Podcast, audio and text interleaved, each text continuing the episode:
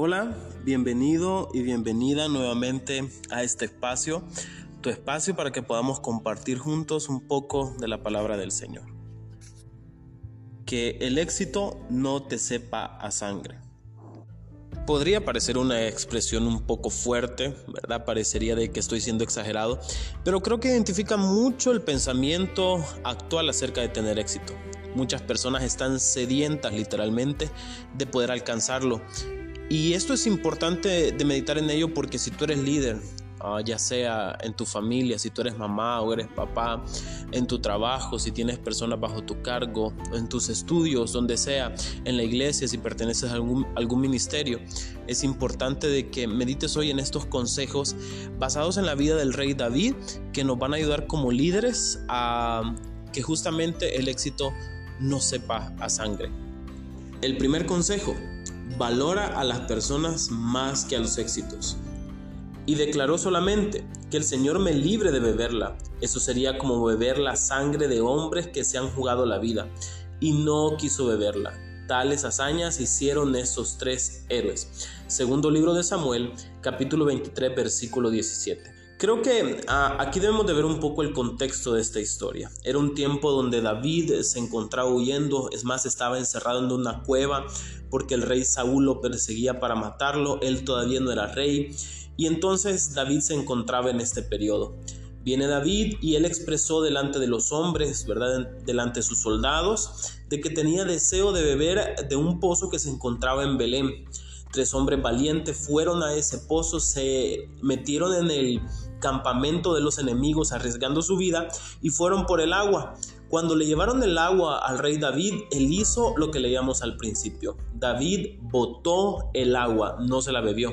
Y cualquiera podría decir, bueno, estos hombres lo hicieron con tal de agradar al rey, estos hombres lo hicieron con tal de agradar a David, pero ¿por qué David no habrá bebido de esa agua? Él da la razón y dice que esa agua sería como la sangre de los hombres que arriesgaron su vida. Una de las cosas que debemos de entender acerca del éxito es que el éxito no se construye solo. Muchas personas pueden decir que han alcanzado el éxito por sí mismos, pero eso no es verdad. Siempre necesitaremos de otros para lograrlo.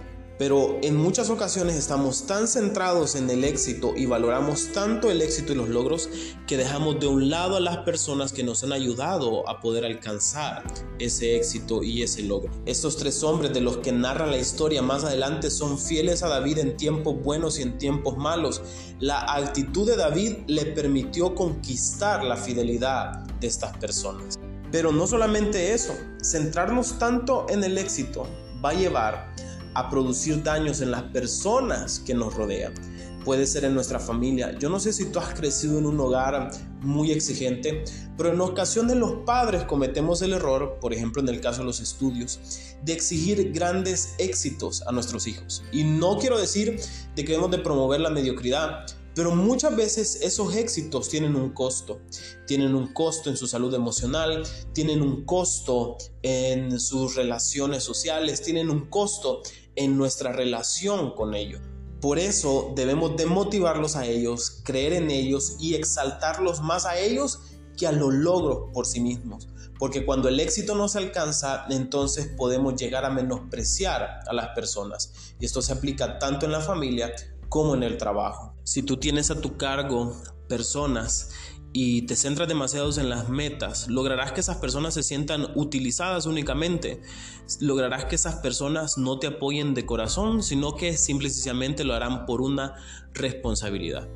Y que hay de aquellos que por alcanzar posiciones tienen, como decimos en buen salvadoreño, que hacer tropezar a otros. Ese éxito en su momento sabrá a sangre y no podrá disfrutarlo de la mejor manera, porque no ha sido conseguido de forma correcta. El segundo consejo, muestra que tú también estás dispuesto a esforzarte. Eso es muy importante. Ah, pero el rey respondió a Arauna, eso no puede ser. No voy a ofrecer al Señor mi Dios holocausto que nada me cueste. te lo compraré todo por su precio justo. Fue así como David compró la parcela y los bueyes por 50 monedas de plata. Esto dice el segundo libro de Samuel, capítulo 24, versículo 24. En esta ocasión, David buscaba un terreno para levantar un altar y la persona a la que se lo iba a comprar, queriendo agradar al rey, le dijo, ¿sabes qué? Tú puedes tomarlo porque eres el rey. David se rehusó, David se negó y pagó el precio. Si bien cuando trabajamos en equipo hay personas que de buen corazón ah, toman responsabilidades que les corresponden y hacen lo que les corresponde, siempre es bueno estar del lado de esas personas, que ellos vean tu apoyo, que ellos vean tu sacrificio en casa, como padre, como madre, que seas tú el que dé el ejemplo a tus hijos, que si es necesario hacer oficio, que seas tú el primero, que estés juntos con ellos haciéndolo. Muchos cometen el error de dirigir desde un asiento y aunque esa es una forma de liderazgo válida, podemos decir que ese liderazgo no consigue la compenetración del equipo ni el apoyo necesario. Esas personas que son dirigidas desde un asiento al mayor problema o, o a la menor dificultad, créeme, serán los primeros en abandonarte. Pero cuando ellos han visto que el esfuerzo tú también lo has hecho, estarán más dispuestos a esforzarse. Y por último, creo que este es un consejo muy valioso, aunque sea el último, que el callar bocas no sea la motivación de lo que haces. Ah, dice el segundo libro de Samuel, capítulo 19, versículo 23. Y dijo el rey a Simei, no morirás, y el rey se lo juró. ¿Quién era Simei?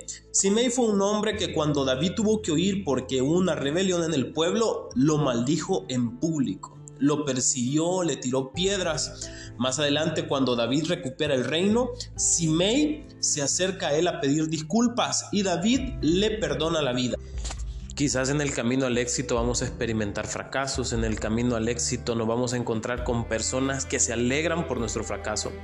Pero eso no debe ser lo que nos motive, deben haber objetivos más importantes, porque al final Dios o la vida o las circunstancias también se encargarán de pagar a cada uno conforme a su corazón. Así que callar bocas no puede ser nuestro objetivo principal.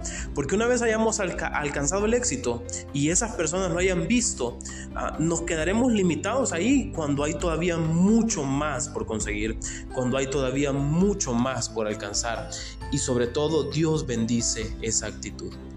Así que yo espero que estos consejos te puedan servir, ¿verdad? Ya sea en tu casa, ya sea en tu trabajo, ya sea también en la iglesia, si tú sirves. No busques el éxito a cosa de las personas. El éxito llegará cuando se pueda trabajar en equipo, cuando otros vean también tu sacrificio, cuando honres a Dios en todo lo que haces. Así que es mi oración de que Dios te bendiga, de que Dios te permita lograr los sueños que tienes, tal vez en tu negocio, tal vez en tus estudios, tal vez con tu familia.